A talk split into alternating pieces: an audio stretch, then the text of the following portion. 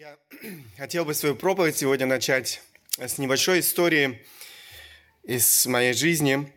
Однажды я сидел э, в машине и ждал человека, которого я привез к врачу.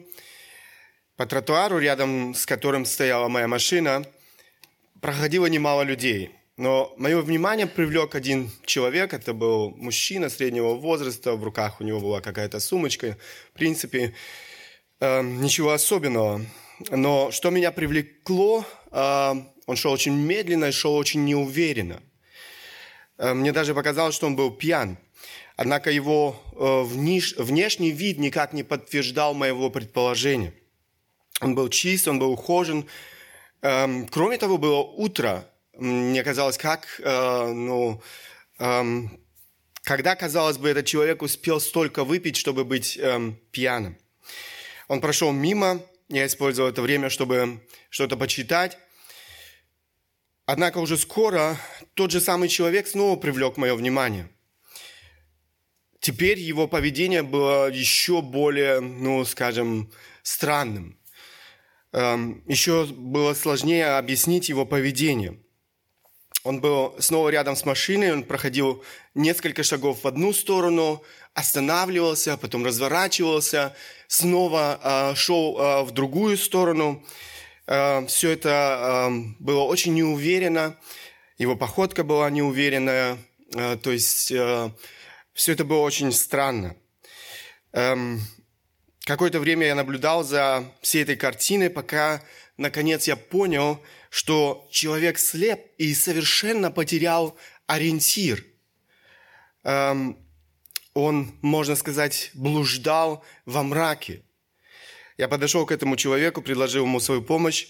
Э, человек с радостью э, принял эту помощь. Я проводил его до перекресток, перекрестка, который, я как понял, э, ему был знаком. Там он мог сориентироваться и уже самостоятельно добраться до дома. Почему я рассказываю эту историю? Этот человек был лишен зрения, он был лишен всякого ориентира. Он блуждал, можно сказать, во тьме. Он был ограничен в свободе своих действий. Он был потерян. Представьте, если бы сейчас, эм, если мы сейчас оказались бы в подобном положении.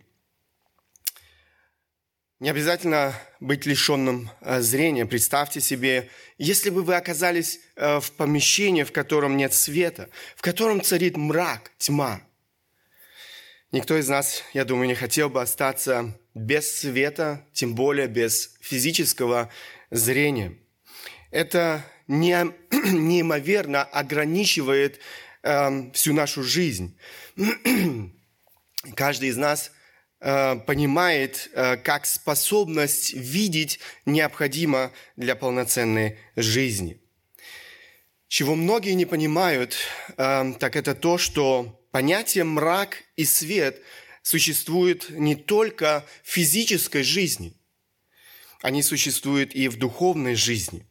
К сожалению, многие люди игнорируют эту духовную реальность. Они не знают пагубного влияния духовной тьмы, тьмы и не знают целительной силы духовного света. Библия сообщает нам о том, что этот мир – все человечество погрязло во мраке, во тьме. Мы еще будем говорить с вами о том, что это значит. С Рождеством Иисуса Христа удивительный свет пришел в этот мир. Мы сегодня пели песни, и уже э, в этой песне, в одной из этих песен, мы слышали об этом свете, который пришел в этот мир. Это то, что мы сегодня празднуем. С Рождеством Иисуса Христа удивительный свет пришел в этот мир. Именно об этом удивительном свете Рождества я хотел бы сегодня говорить э, с вами. Так я и назвал свою проповедь сегодня «Удивительный свет Рождества Христова». Я хотел бы остановиться сегодня на одном высказывании Иисуса Христа – эти слова Христа вы найдете в Евангелии от Иоанна, это 12 глава, 46 стих. Очень короткий стих, но в этом стихе эм, нам раскрывается суть э, Рождества, суть того, что Христос сделал для этого человечества, сделал для каждого из нас. Я, свет, пришел в мир, чтобы всякий верующий в меня не оставался во тьме. Давайте посмотрим на некоторые важные аспекты этого утверждения Христа. Мы начнем с реальности духовной тьмы. Реальность духовной тьмы. Мы никогда не поймем значение эм, прихода Иисуса Христа и этого света, который Он принес в этот мир, если мы не поймем реальности духовной тьмы, о которой говорит Христос. Если мы не поймем причины возникновения этой реальности и конкретных последствий для жизни каждого человека, для каждого из нас. Обратите еще раз внимание на наш стих. Слова Христа еще раз подтверждают духовную реальность тьмы это не то, что я выдумал, это не то, что э, придумали люди. Это слова самого Христа. Он говорит, я, свет, пришел в мир, чтобы всякий верующий меня не оставался во тьме. Он говорит о тьме. Он говорит о реальности, которая существует. В этом стихе выражена цель прихода Иисуса Христа на эту землю – цель прихода Иисуса Христа как раз-таки вырвать нас из царства тьмы, из рабства тьмы. Согласно словам Христа, духовное состояние, в котором оказался человек, это тьма. Как вы понимаете, в этом нет ничего хорошего. В отличие от физической тьмы, которая очевидна для каждого, да, мы, мы все можем сказать, где свет, где тьма – Эм, тьма духовная не столь очевидна для многих людей. Сейчас здесь сидят разные люди. Многие сидящие здесь сегодня уже ходят во свете. Однако здесь присутствуют и другие, которые сегодня еще ходят во тьме, которые сегодня еще во власти тьмы, о которой говорит Христос. Внешне это никак не определить. Это то, чего вы не определите ни одним прибором. Нет такого прибора, который бы мог, э, вот, э, скажем, определить это состояние. Ни один тест-центр не определит, находится человек во свете или находится он во тьме. На наших смартфонах тоже нет такой функции, которая бы могла определить духовное состояние человека. Речь идет не о физическом явлении, речь идет о духовном явлении. Здесь нам может помочь только Слово Божье. Только Слово Божье проливает свой свет в наши сердца и позволяет действительно определить состояние сердца человека. Тьма, о которой идет речь, поразила сердце человека, поразила всю сущность человека – человек в таком состоянии становится объектом Божьего справедливого гнева. Очень хорошо об этом пишет Павел в своем послании к римлянам. Я прочту эти стихи. Это послание к римлянам с 1, 1 э, глава с 18 по 21 стихи. «Ибо открывается гнев Божий с неба на всякое нечестие и неправду человеков, подавляющих истину неправды» Ибо что можно знать о Боге явно для них, потому что Бог явил им. Ибо невидимое Его, вечная сила Его и божество от создания мира через рассматривание творений видимы, так что они безответны. Но как они, познав Бога, не прославили Его как Бога и не возблагодарили, но осуетились в умствованиях своих и омрачилось несмысленное их сердце. Вот это то, к чему пришел человек. Омрачилось несмысленное их сердце. Давайте внимательно посмотрим на эти стихи, по какой причине человек попадает под Божье осуждение. Что говорит об этом апостол Павел? 18 эм, стих. «Ибо открывается гнев Божий с неба на всякое нечестие и неправду человеков, подавляющих истину неправду». Этот стих говорит нам о том, что объектом Божьего, а заметьте, Божьего справедливого гнева, это то, что человек заслужил. И апостол Павел объясняет, почему человек заслуживает э, вот этот суд, который обрушивается на человека.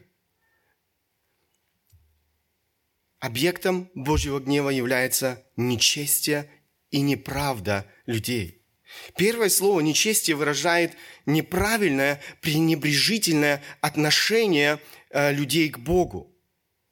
Речь не идет о том, что э, вот это, э, вот это э, пренебрежительное, неправильное отношение, оно э, всегда, ну, знаете, выражается так агрессивно, открыто. Речь не идет об этом.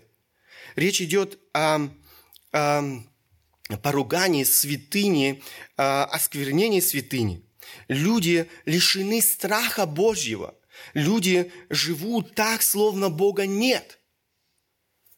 Эм, люди живут по своим собственным эм, правилам, э, на основании своих собственных представлений, игнорируя Бога и Его Слово. Второе слово «неправда» указывает на греховную природу человека неправедный, грешный. Это сущность каждого человека, это сущность человека с момента грехопадения первых людей. Мы сегодня уже читали первую главу. Э, человек был создан совершенным. Однако в третьей главе мы читаем уже о том, что произошло в жизни человека, который восстал против Бога.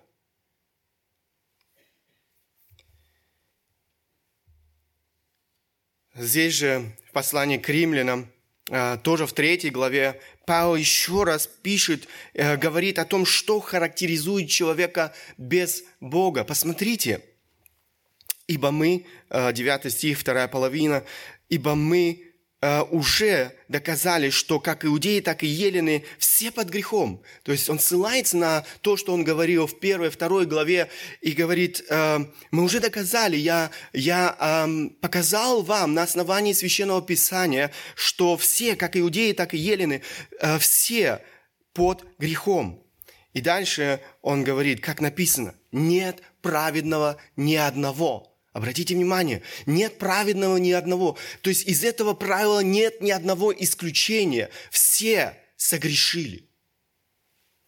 Нет разумевающего. Никто не ищет Бога. Обратите внимание снова, никто. Нет ни одного исключения. Никто не ищет Бога. Все совратились с пути. И снова все. Здесь нет исключения. До одного негодный. Нет делающего добро. Нет ни одного. Посмотрите на все эти категоричные э, высказывания э, апостола Павла. Здесь нет э, исключений. Мы все попадаем под эту категорию нет праведного ни одного. Гортань их открытый гроб, языком своим обманывает, яд аспида на губах их, уста их полны злословия горечи, ноги их быстры на пролитие крови, разрушение пагуба на путях их. Они не знают пути мира, нет страха Божия перед глазами их нет страха Божьего перед глазами их. Вся эта, все это безбожье, бесчеловечность, которую мы наблюдаем сегодня в нашем э, мире, в отношениях людей друг с другом, все это по причине того, что нет страха Божьего перед глазами их. Человек – во власти греха. Грех изуродовал человека. Грех изуродовал его отношения э, с другими людьми вокруг. Из этого правила нет исключения. Но давайте возвратимся к нашему стиху в первой главе, 18 стих. «Ибо открывается гнев Божий с неба на всякое нечестие и неправду человеков, подавляющих истину неправдою». Обратите внимание на эту вторую половину стиха. Что делают грешные люди с истиной, которая открыта каждому? Это то, о чем говорит Слово Божье. Э, определенная истина доступна каждому человеку. Написано, они подавляют истину. Они даже не игнорируют ее, они созда- сознательно подавляют ее э, неправдою, ложью. Они не хотят ее слышать. Эта правда делает их жизнь неудобной. И поэтому они подавляют истину. Друзья, истина о Боге доступна каждому. Каждому без исключения. Никто не может себя оправдать, никто не может сказать, а я не знал. Послушайте, что говорит наш текст. Дальше 19 и 20 стихи. «Ибо что можно знать о Боге, явно для них. Потому что Бог явил им, ибо невидимо Его, вечная сила Его и божество от создания мира через рассматривание, рассматривание творений видимы, так что они безответны. Библия говорит, что Бог не скрывается. Он не скрывается. Бог берет на себя инициативу и являет знание о себе каждому человеку. Павел поясняет, каким образом Бог явил себя каждому без исключения человеку. Божья вечная, невидимая природа становится для человека видимой посредством окружающего физического мира. Бог открывается людям в своем творении. Давид в одном из э, псалмов э, провозглашает, небеса проповедуют славу Божью, и о делах рук его вещает твердь. Как часто люди восхищаются красотой окружающей нас природы. Я думаю, мы все эм, видя вот эти эм, картины природы, я не знаю, как особенно, наверное, когда мы едем куда-то в отпуск эм, э, и видим всю эту красоту, потому что здесь как-то мы ко всему привыкли, что нас окружает, но когда мы э, попадаем куда-то, где, э, где мы раньше не были, мы вдруг восхищаемся красотой природы, того, что э, окружает нас. Но восхищаясь красотой окружающей нас природы, уникальностью животного мира, эм, очень часто люди не замечают при всем этом самого Бога. Все вокруг нас указывает на Бога.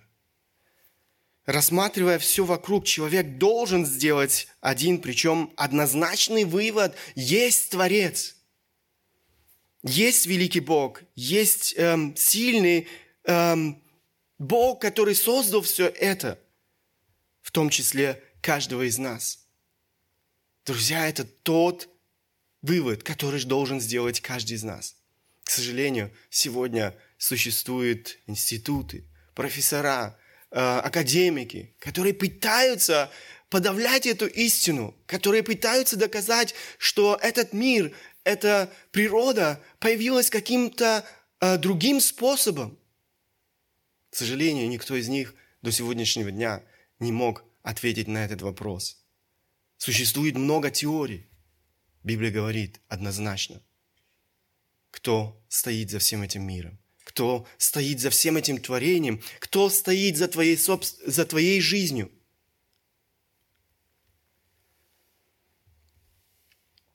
Джон Стот пишет, Бог сам по себе невидимый и непознаваемый.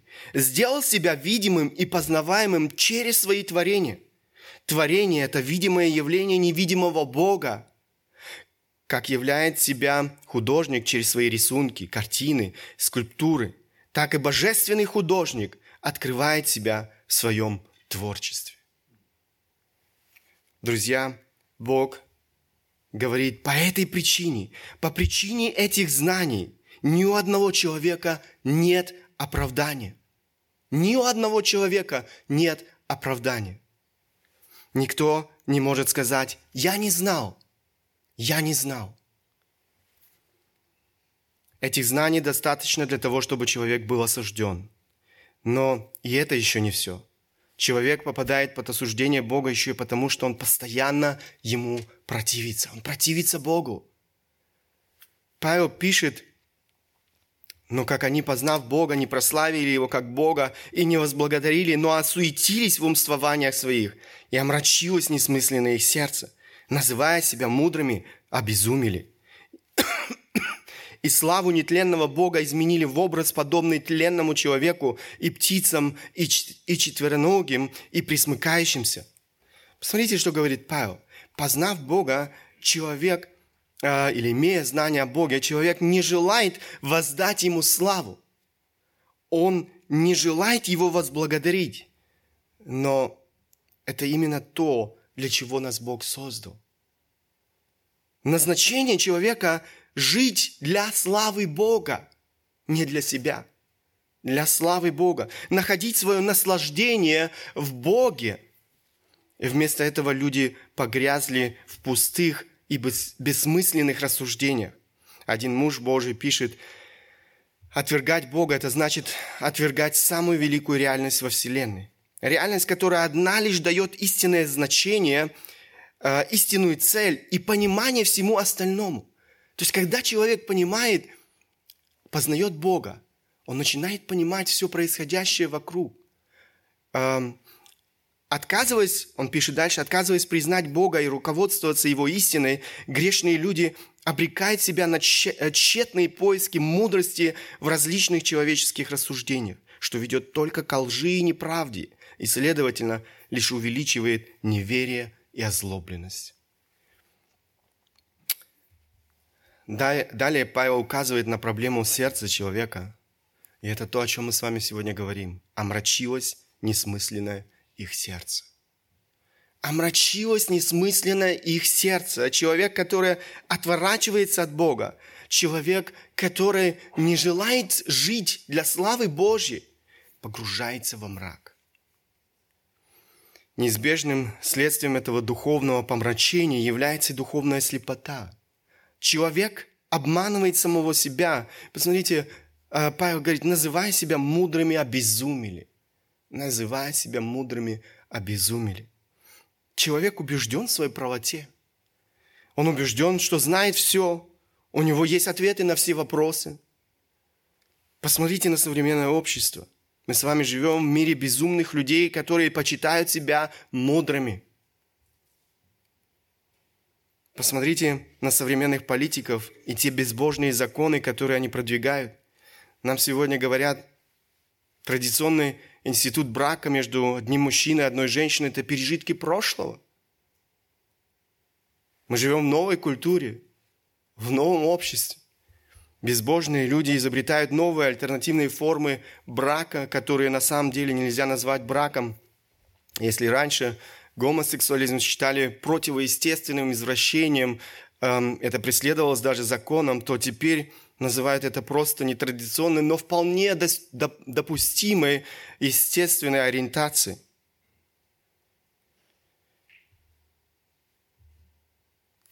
Еще один пример – совсем свежее, наше правительство приняло решение о легализации марихуаны или же анаши. Официальное название этого наркотика – каннабис. Это хороший пример того, как наше правительство заботится о здоровье своего народа. Это всего лишь несколько примеров. Можно было бы этот список перечислять дальше. Это проблема не только политиков, это проблема пропитала все общество. Все общества, все сферы жизни нашего общества. Человек не желает подчинить свою жизнь Богу и Его Слову. Человек сам берет на себя право определять, что такое хорошо и что такое плохо. Он находится под влиянием своего помраченного сердца. Он не может правильно оценивать духовную реальность. Он называет черное белым, а белое черным. Он называет горькое сладким, а сладкое горьким – он называет добро злом, а зло добром. По этой причине, вместо того, чтобы находить свое наслаждение в Боге, человек бессмысленно пытается найти свое наслаждение вне Бога. Знаете, сколько людей эм, блуждают в этом мире с пустым сердцем, без смысла в жизни – пытаясь найти наслаждение в том, что предлагает этот мир. Человек поклоняется творению, а не Творцу. Он является идолопоклонником. Павел пишет, и славу нетленного Бога изменили в образ, подобный тленному человеку, и птицам, и четвероногим, и присмыкающимся. Дальше, если вы будете читать э, продолжение этого отрывка, э, Павел описывает суд Божий, который люди навлекают на себя уже при жизни. Уже при жизни люди навлекают на себя суд Божий вследствие своего отвержения Бога. Бог оставляет человека пожинать плоды того, что он сеет. Это то, о чем он говорит дальше э, в следующих стихах. Три раза в следующих стихах, с 24 по 32 стихи, а, здесь а, мы находим эту фразу «предал их Бог». Предал их Бог. Это не что иное, как описание Божьего суда над людьми, которые отвергают Бога. Этот суд начинается уже при жизни людей на этой грешной земле. Суд в том, что грешники отданы нечистоте. Это с 24 по 25 стихи Павел пишет об этом. Суд в том, что грешники преданы постыдным страстям. Это то, что мы видим сегодня в нашем обществе. С 26 по 27 стихи суд в том, что грешники преданы превратному уму. С 28 по 32 стихи. Можете прочитать эти стихи дома. Однако самое страшное ожидает человека после смерти. Если он не примириться с Богом, его ожидают страшные вечные муки ада. И это действительно страшно. Люди часто это слово страшно связывают с войной, голодом, возможно, с какими-то стихийными бедствиями, землетрясениями, наводнением, пожар, цунами, тяжелой мучительной болезнью, физическими душевными болями, депрессией, тюремным заключением. Я не хочу сказать, что все это безобидно. Но все это ничто в сравнении с тем, что Библия называет вечными муками ада. В послании к евреям мы читаем э, слова, э, эти слова «страшно впасть в руки Бога живого». Страшно впасть в руки Бога живого. Это то, что по-настоящему страшно. Друзья, поверьте, сегодня мы не можем себе даже представить, что ожидает человека в аду, в этом месте страшных мучений – мы не можем представить себе всю тяжесть э, страданий, которые будет испытывать человек в этом ужасном месте мучений. Там не будет ничего, чтобы, что могло бы сдержать Божий праведный гнев. И это то, что мы заслужили по праву. Святой и справедливый Бог не может смотреть на грех сквозь пальцы. Грех не может остаться безнаказанным. Итак, как вы понимаете, духовное состояние человека весьма плачевно.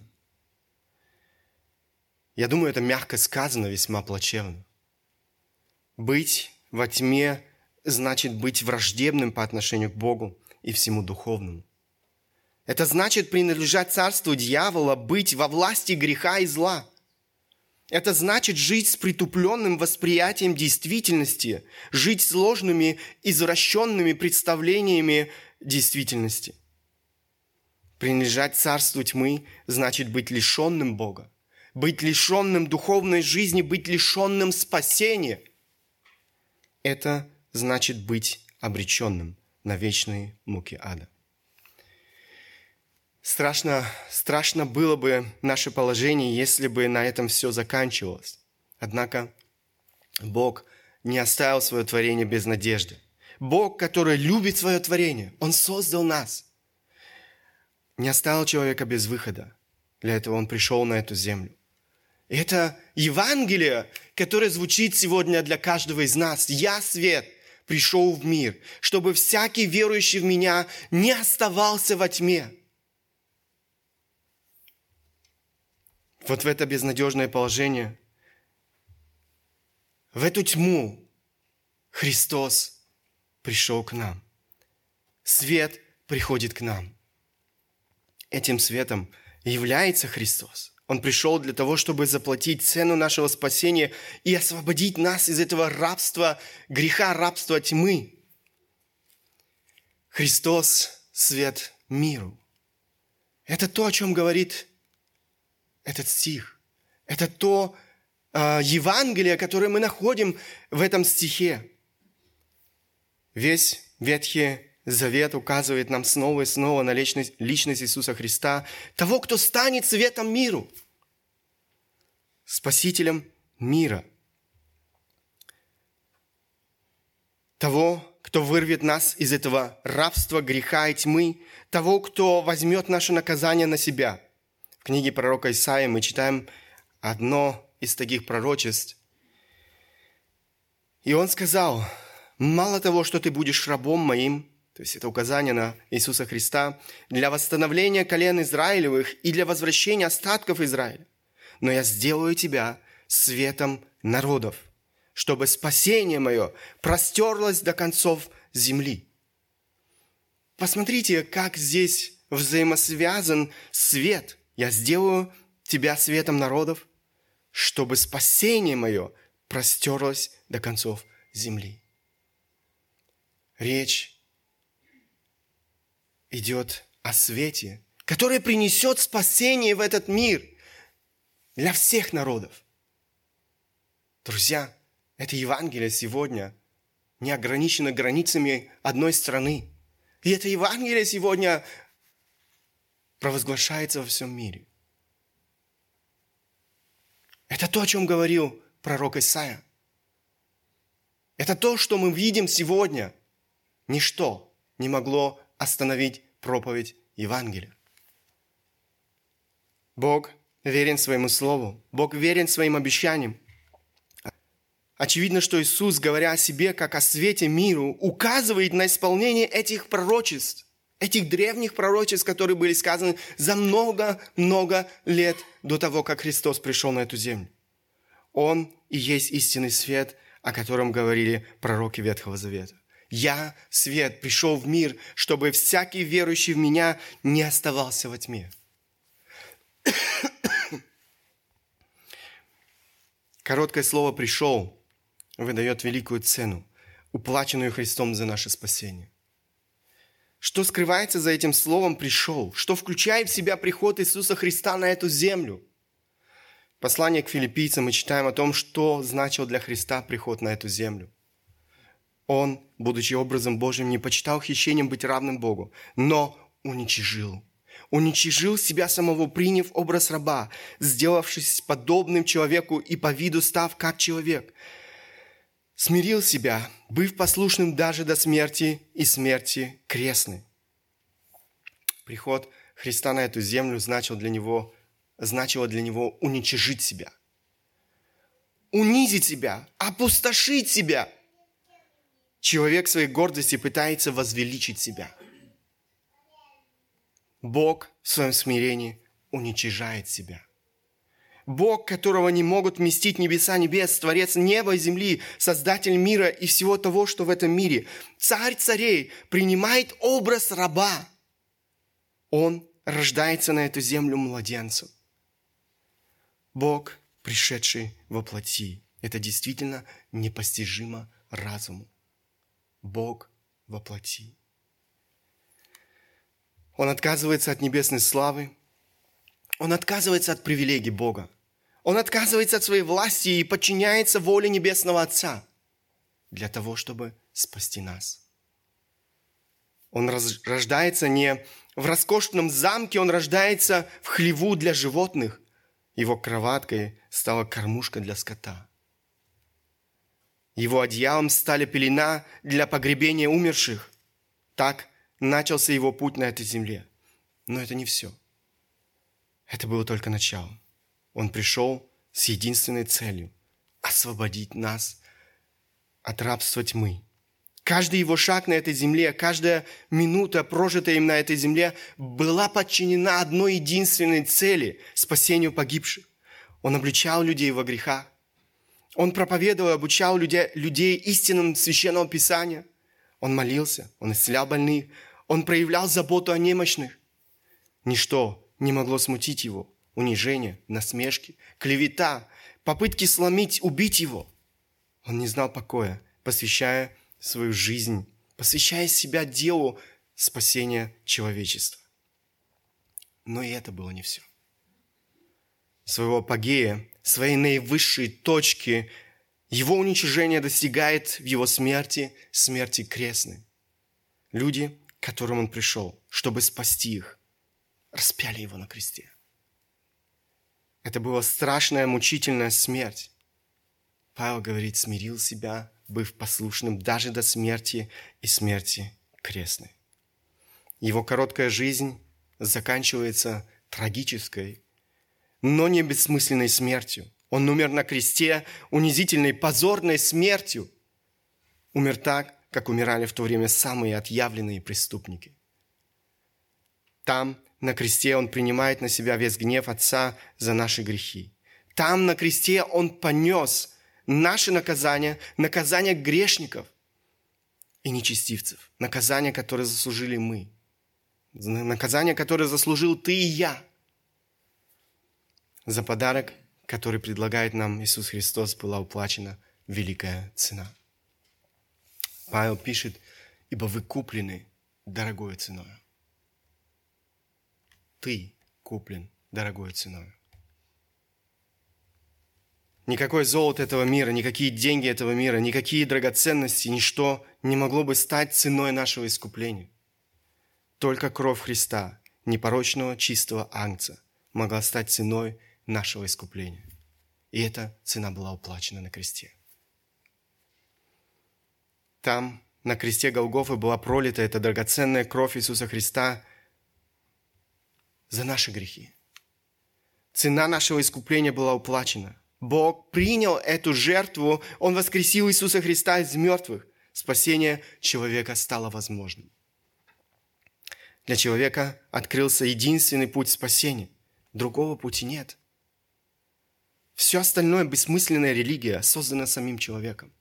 И мы видим, сегодня есть много.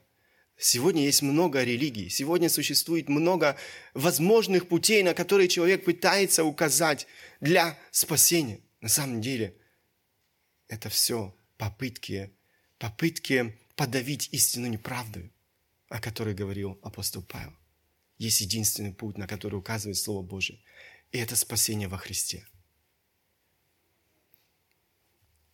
Как много скрывается за этим словом «пришел». Знаете, ему не нужно было унижаться и приходить на эту землю, ему не нужно было соприкасаться с грязью э, и жестокостью в этом мире. В конце концов, ему не нужно было умирать этой позорной, мученической смертью на кресте Голгофы, что заставило его э, проделать этот путь. Библия дает ответы на этот вопрос. Любовь, любовь к грешнику, любовь к тебе – эм, любовь ко мне привели Иисуса Христа на крест Голгофы. Иоанн пишет в своем послании, любовь Божья к нам открылась в том, что Бог послал в мир единородного Сына Своего, чтобы мы получили жизнь через Него. В том любовь, что не мы возлюбили Бога, но Он возлюбил нас и послал Сына Своего в умилостивление за грехи наши. Бог есть любовь. Он любит нас. Он любит тебя, свое творение. Эту любовь мы, наверное, никогда не сможем до конца оценить.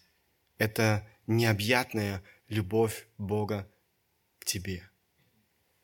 Из любви к нам Он был готов пройти этот путь, прийти на эту грязную землю, к этому извращенному грехом человечеству, отдать свою жизнь на кресте Голгофы и заплатить заплатить цену нашего искупления.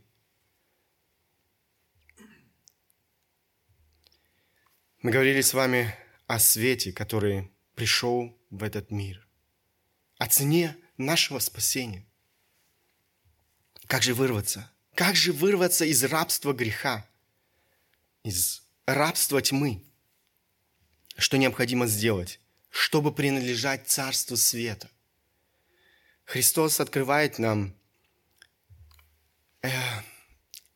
Он дает ответ нам на этот вопрос. Христос открывается нам как свет и призывает нас последовать за Ним, чтобы ходить во свете.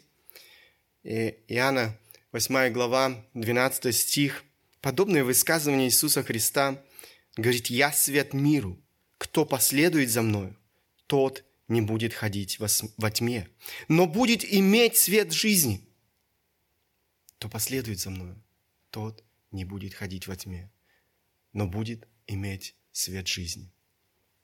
В нашем стихе, который мы уже не раз читали, «Я свет, пришел в мир, чтобы всякий верующий в меня не оставался во тьме».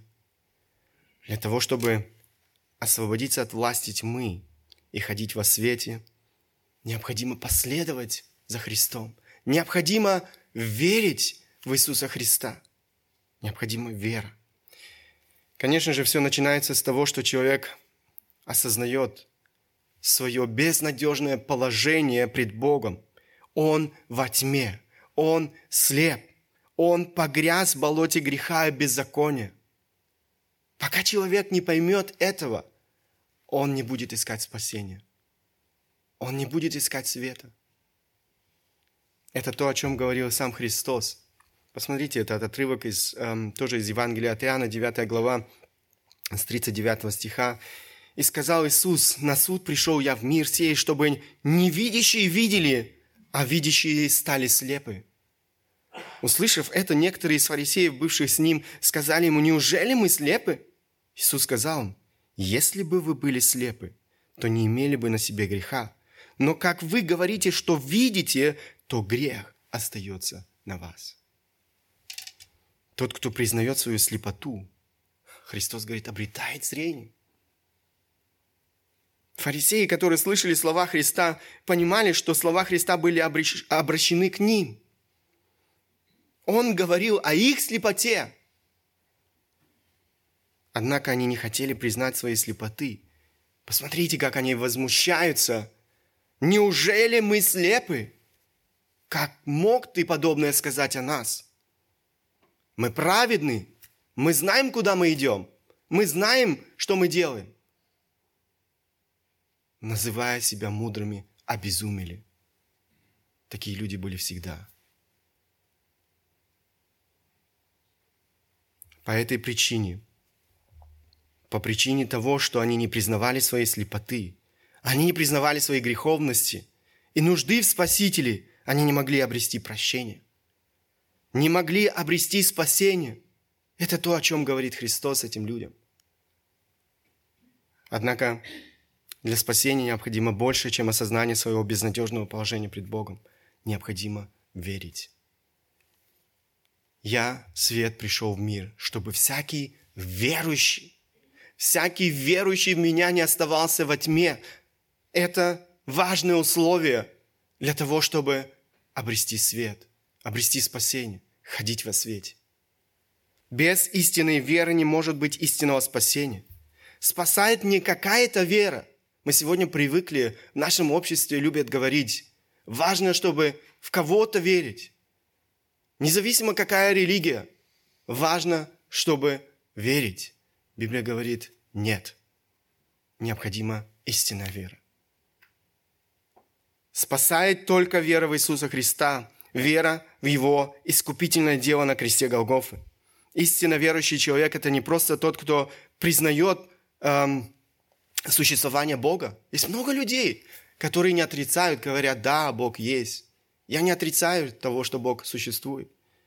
И даже, не согла... Э, и даже это не признание факта того, что Христос пришел в этот мир и отдал свою жизнь за наши грехи.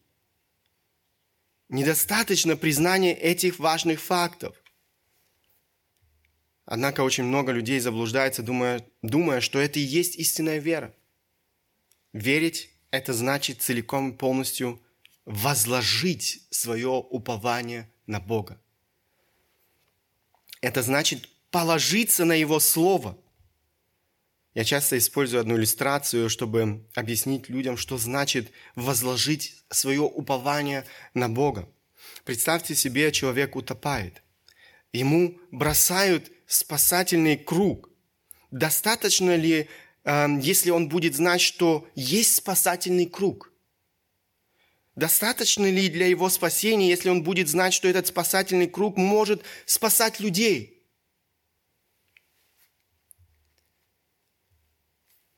Конечно же нет. Что нужно сделать, чтобы утопающий человек мог спастись? Необходимо ухватиться за этот круг. Необходимо самому ухватиться за этот круг. Так и с каждым из нас. Нам необходимо, осознав свою греховность, свою вину пред Богом, капитулировать, отказаться от всех своих попыток оправдаться пред Богом своими делами, своими заслугами, своей праведностью, но принять верою то, что сделал для меня Христос, как дар ухватиться. Нам необходимо принять веру Евангелия, добрую весть о том, что Христос, Сын Божий, умер на кресте за наши грехи и воскрес на третий день из мертвых для нашего оправдания. Нам необходимо возложить свое упование на Иисуса Христа, на Его неизменное Слово. Нет в нашей жизни решения более важного, чем это. В момент нашего обращения к Иисусу Христу нам вменяется Его праведность, как Ему вменились наши грехи на кресте Голгофа. Сквозь призму жертвы Иисуса Христа Бог видит нас совершенными, святыми. Мы становимся своими Богу. Мы обретаем мир с Богом. Мы обретаем прощение наших грехов. Мы обретаем вечное спасение. Мы обретаем смысл в жизни.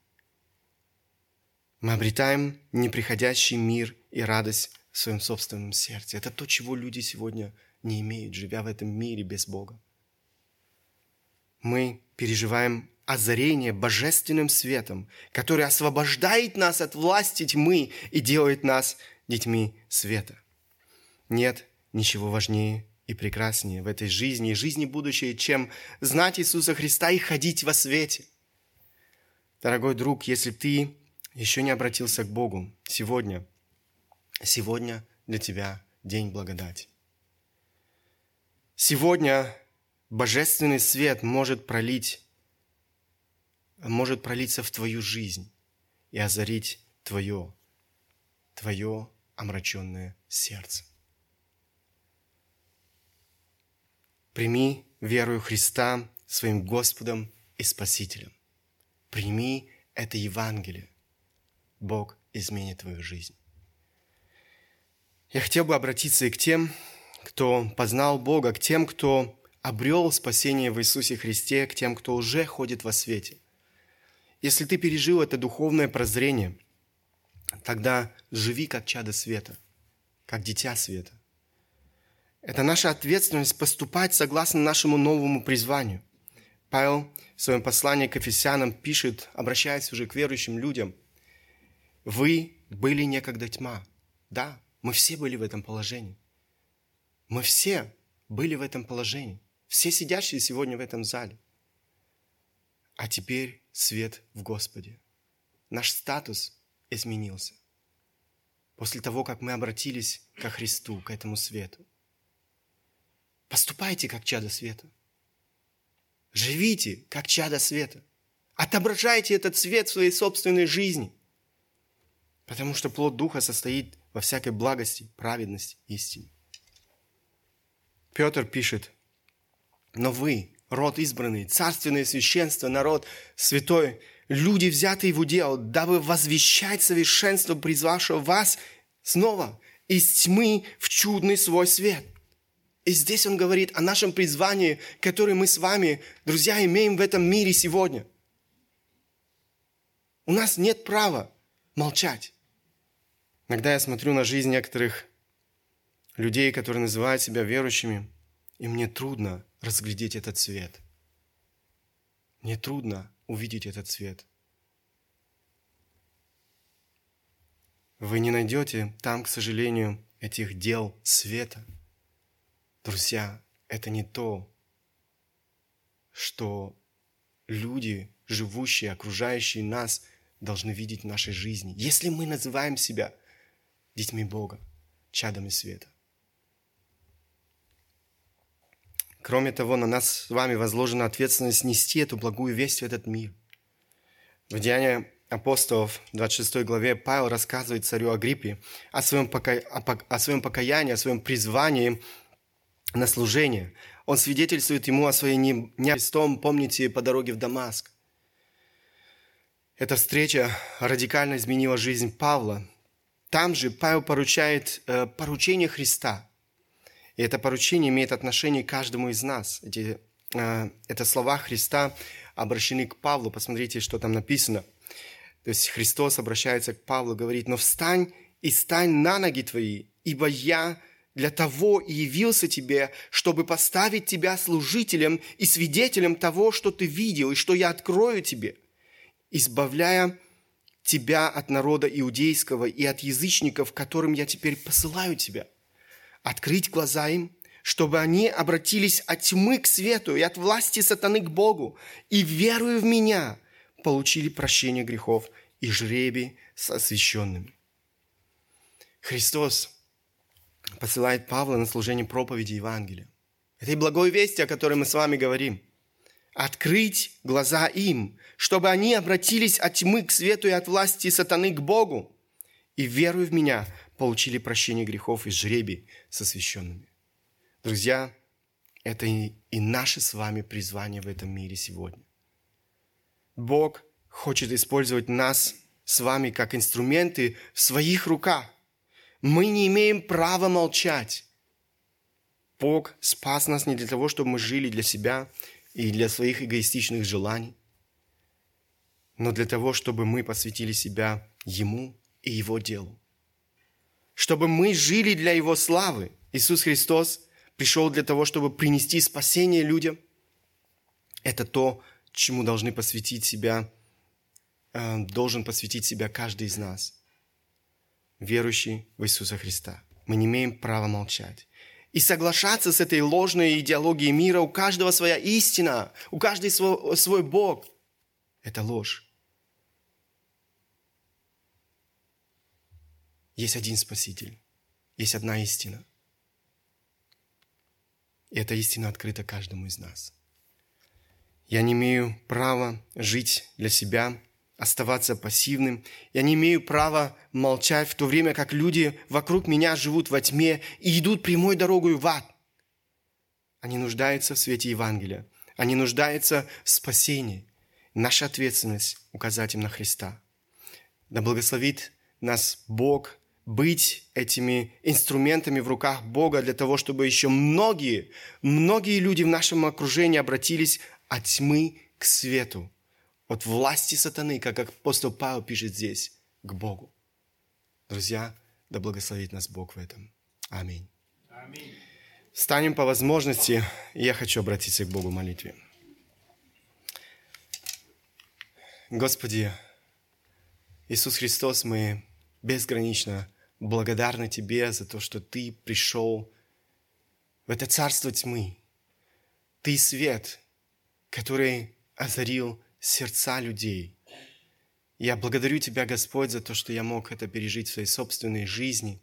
Я благодарю Тебя за каждого, кто сегодня здесь присутствует и знает сегодня этот свет и ходит во свете. Я прошу Тебя, Господь, за тех, кто сегодня еще не имеет этого света в своем сердце. Господи, озари Ты их сердца, помоги Ты им эту истину верою. Господи, я благодарю Тебя за то, что Ты продлеваешь это время благодати. И я благодарю Тебя за то, что сегодня мы можем провозглашать Евангелие. Сегодня, Господи, люди во всем мире могут слышать это Евангелие. Действительно, это то, что Ты повелел каждому из нас. Господи, я прошу Тебя, Помоги нам, верующим в Тебя, не пренебрегать своей ответственностью в этом мире. Да, действительно нужно признать, Господь, что часто мы отвлекаемся на все то, что предлагает этот мир. Это то, что увлекает нас. Прости, Господь, и помоги нам, помоги нам ценить то, что Ты сделал для каждого из нас. Быть благодарными э, Тебе, Господь, за эту жертву на кресте Голгофы, за это спасение, которое Ты Господь принес нам. И помоги нам нести эту благую весть Евангелия людям, которые окружают нас. Я прошу Тебя, Господь, помоги нам и жить так, чтобы наши дела не расходились с той вестью, которую мы провозглашаем людям в этом мире. Я прошу Тебя, Господь, во имя Сына Твоего Иисуса Христа. Аминь.